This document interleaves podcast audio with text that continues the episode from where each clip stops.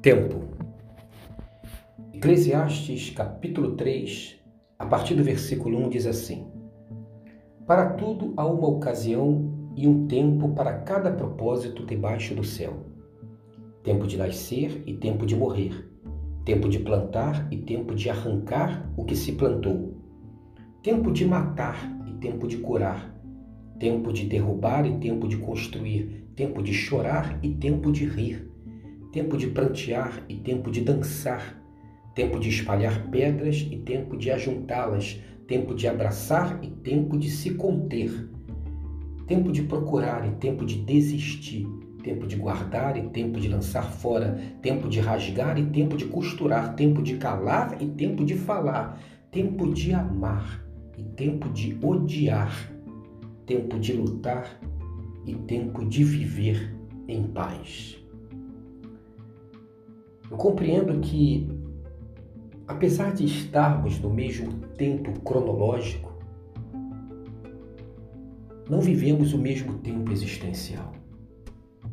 Podemos estar vivendo a mesma hora, o mesmo minuto, o mesmo segundo de uma vida, mas existencialmente cada um tem o seu próprio tempo.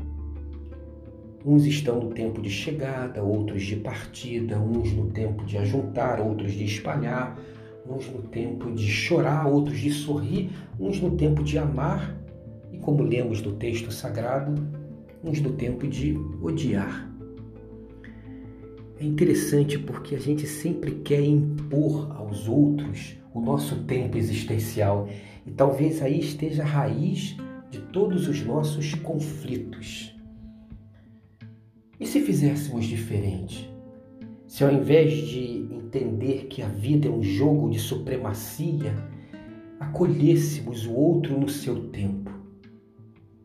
E nessa conjunção de tempos diferentes, às vezes opostos, criar algo novo na vida, para a gente mesmo e para quem partilha a vida conosco.